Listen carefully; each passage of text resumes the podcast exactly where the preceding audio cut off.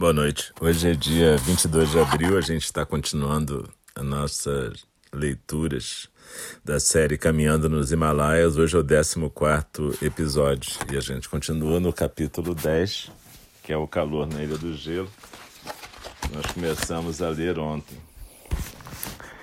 Então, Geragedi, Islândia, 25 de outubro, 8h45 da manhã. Casa de minha filha Ana Carolina e meu genro Christian Maur Olafsson. Dormi bastante, mesmo acordando duas vezes para ir ao banheiro, deitei tipo 10 da noite e acordei 8 e 15 da manhã. Não sei se o remédio da próstata foi afetado pelas temperaturas, altitudes e barra ou pressão, mas parece estar funcionando menos. Ou então é certa bagunça fisiológica minha resultando dessas alterações todas, inclusive as mudanças de fuso. Vamos ver como evolui nos próximos dias.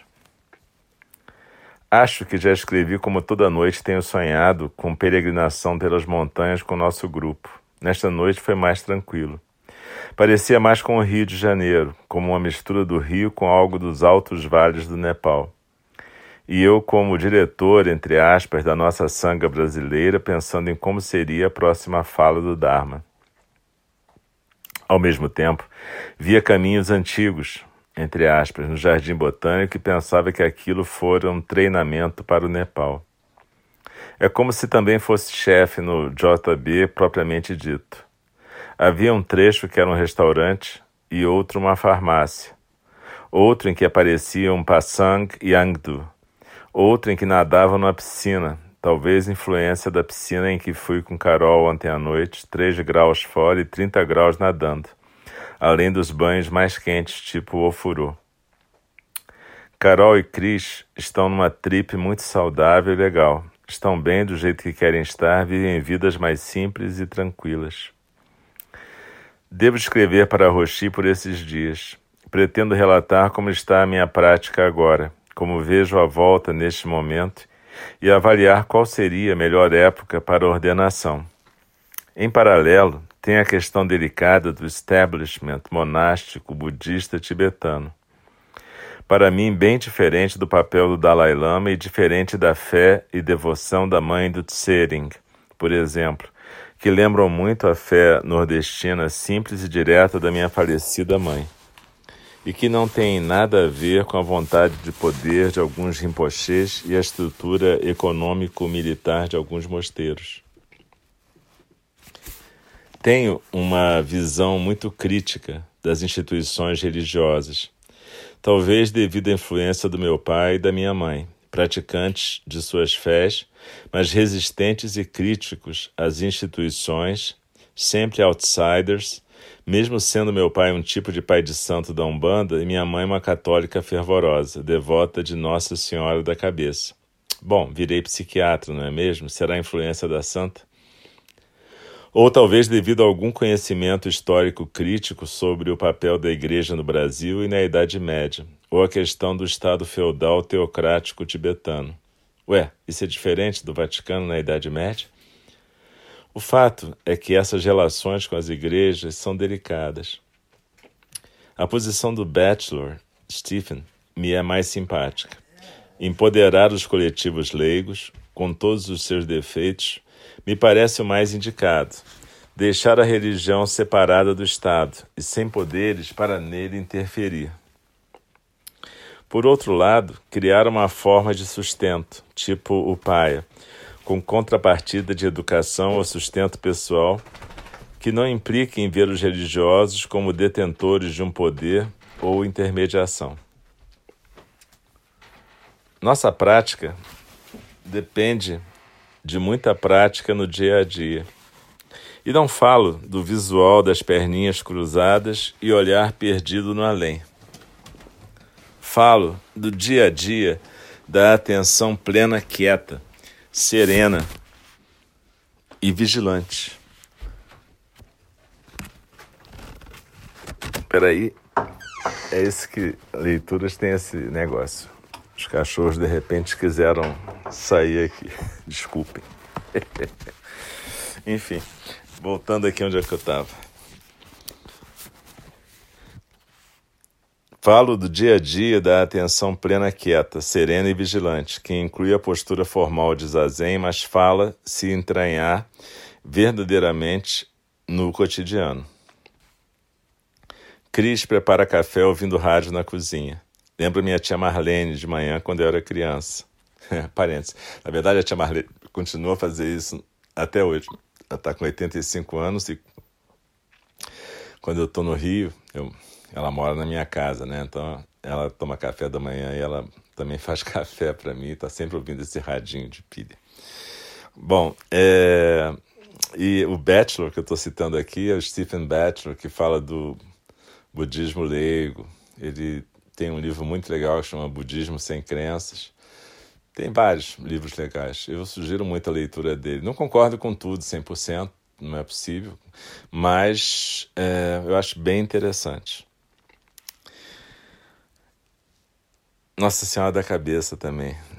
Eu continuo rezando para Nossa Senhora da Cabeça e talvez seja bom, como psiquiatra, continuar rezando para Nossa Senhora da Cabeça. Mas minha mãe era super devota. Vamos lá. Tantas formas de viver: Nepal, França, Islândia, Inglaterra, Estados Unidos, Canadá, Brasil. Todos os seres interdependentes, tendo que lidar com impermanência, não eu, originação dependente, samsara barra nirvana, criações, ilusões, realidade, caminho.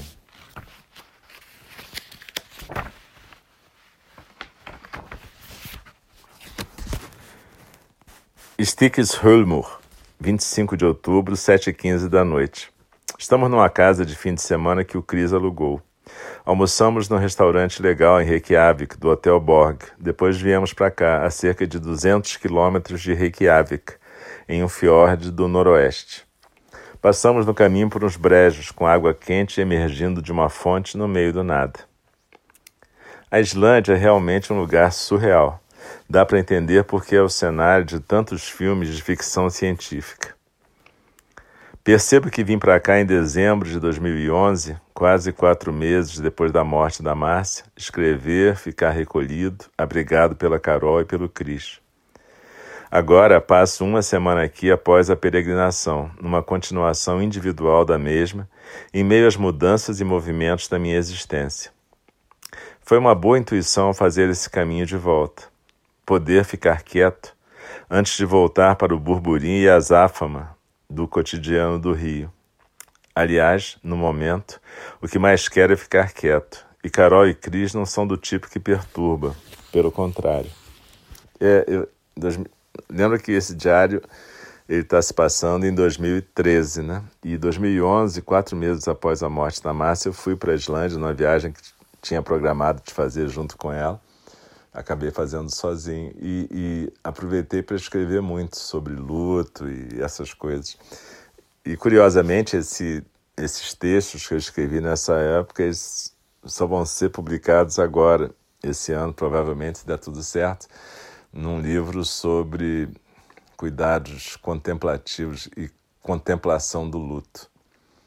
Finalmente, esse livro vai ser parido com a ajuda da minha editora, a Grifos, e, e eu acho que vai ser bem legal poder publicar esse livro.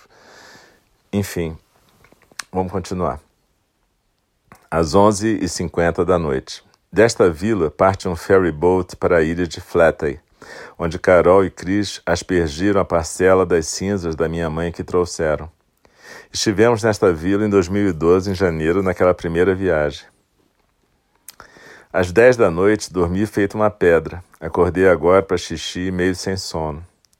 Ainda estou lidando com o jet lag, acordando no meio da noite para necessidades fisiológicas que, em geral, satisfaço de manhã. Acho que só vou acertar isso definitivamente no Brasil, embora aos poucos venha me adaptando de novo ao Ocidente aqui em Paris, aqui em Paris e proximamente em Londres. Vou ver se começo a dar forma ao livro em Londres. De repente publico dois de uma vez. Talvez o início da série No Caminho da Vida com Márcia, Norbu, etc. O meu próprio A Procura do Tempo Perdido, entre aspas. Quanta pretensão. Pedirei ajuda aos meus amigos literatos para editar e acho que vou inverter a ordem, começar pelo Nepal, continuar com a Márcia, bem moderno no trato do tempo. É um jeito de escrever cartas para as pessoas, ao invés de e-mails. Parte da minha personalidade retrô.